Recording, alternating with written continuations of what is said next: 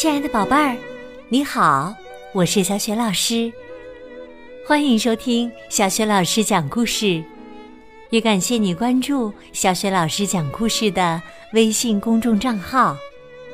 下面呢，小雪老师给你讲一个成语故事，“一毛不拔”，选自湖南少年儿童出版社出版的《豆豆镇的成语故事》系列绘本。现在这套绘本故事书在小学老师优选小程序当中就可以找得到。好啦，故事开始啦！一毛不拔。这一天呐，抠抠员外只留了一个碗和一双筷子。家里其他的碗和筷子统统收了起来。哼哼，太好了，这样来了客人也不用请他们吃饭了。扣扣员外觉得这个主意啊太妙了。请人吃饭就要花钱，扣扣员外一文钱也不想花。这招。果然很管用。肥肥商人来他家串门儿，看到桌上这一个碗和一双筷子，就走了。要是客人赖着不走怎么办？抠抠员外又想到一个好主意，他留下一个板凳和一张桌子。把家里其他的桌子板凳全都收了起来。嗯，这样就不会有客人赖着不走了。扣扣员外对他的这个主意很满意。果然，迷糊老爷过来聊天，站着聊了一阵子，腰疼的不行，也走了。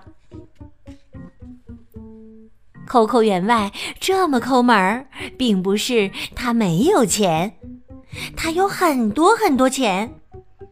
他把钱藏在床底下的一个箱子里。每天晚上，他都会坐在床边数钱，这是他唯一的爱好。抠抠员外忙完之后。就坐在家里唯一的那个板凳上，端着那个碗，拿着那双筷子，准备吃他每天唯一的一顿饭。抠抠员外觉得每天吃三顿饭太浪费，所以呀，他每天只吃一顿饭。他每次吃的饭都是很久之前剩下来的。因为他觉得每天做饭太浪费柴火，所以呀，就一次性的做了好多天的饭。可是剩饭放久了，似乎会有一点变味儿。抠抠员外并不介意，只要不花钱就好，这才是最重要的。不过，今天的饭放的时间实在太久了点儿。扣扣员外吃完后觉得肚子不舒服，于是生病了。这一次啊，病得十分严重。哎呀，哎呀，疼啊，疼啊！虽然肚子痛得十分厉害，可是啊，抠抠员外一想到看医生要花好多好多钱，就心疼。他决定还是忍忍吧，心想也许过两天就好了。然而，抠抠员外病得越来越严重。等圆圆医生知道了这个事情来看他的时候，扣扣员外已经起不了床了。圆圆医生给他诊断之后，直摇头：“哎呀，你这个病啊，就是长期吃变质的食物造成的。现在你的病已经侵入五脏六腑，完了。”哦，医生，那我这个病就不用花钱治了吧？扣扣员外反倒舒了一口气，不花钱对他来说比命都重要。圆圆医生叹息说：“唉，都这个时候了，你还惦记着钱，有什么用呢？”扣扣员外最终病死了。他的灵魂在房里飘来飘去，舍不得离开。他舍不得床底下的那一箱子钱。他看到那些平时他不愿意接待的亲朋好友来到他家，有肥肥商人，有迷糊老爷，还有博学先生等等。大家来帮忙清理抠抠员外的遗产。他们发现床底下居然有一箱子钱。大家开心的把钱分了。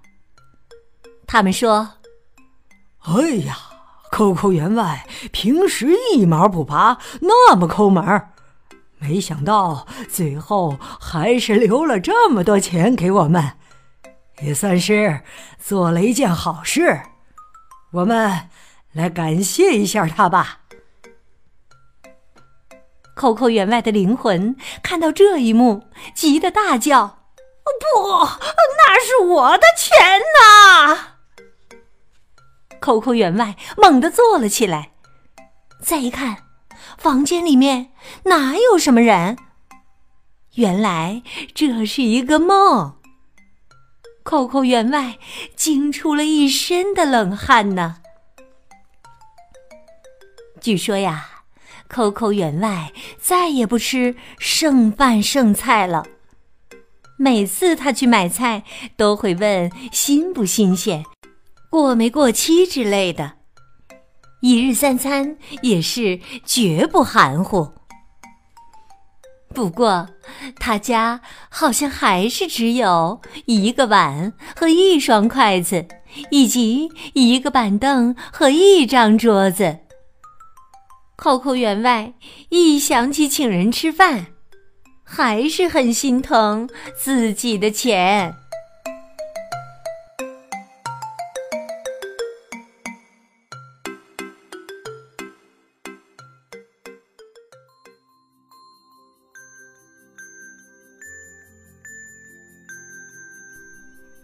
亲爱的宝贝儿，刚刚你听到的是小雪老师为你讲的成语故事《一毛不拔》，选自《豆豆镇的成语故事系列绘本》。豆豆镇的成语故事系列绘本和小雪老师之前讲过的很多绘本故事书，在小雪老师优选小程序当中就可以找得到。成语“一毛不拔”出自《孟子尽心上》。形容为人十分吝啬、自私。和“一毛不拔”相似的成语有“爱财如命”“锱铢必较”“斤斤计较”。今天呢，小崔老师给你提的问题是：为了省钱，扣扣员外都想了什么办法？如果你知道问题的答案，欢迎你在爸爸妈妈的帮助之下。给小雪老师微信平台写留言回答问题，小雪老师的微信公众号是“小雪老师讲故事”，欢迎宝宝宝妈来关注。微信平台上不仅有小雪老师之前讲过的一千七百多个绘本故事，还有童诗童谣、小学语文课文朗读和很多的故事专辑。另外还有小学老师的原创文章。如果喜欢我的故事文章和朗读的课文，别忘了随手转发，让更多的大小朋友受益。我的个人微信号也在微信平台页面当中，可以添加我为微信好朋友。好啦，我们微信上见。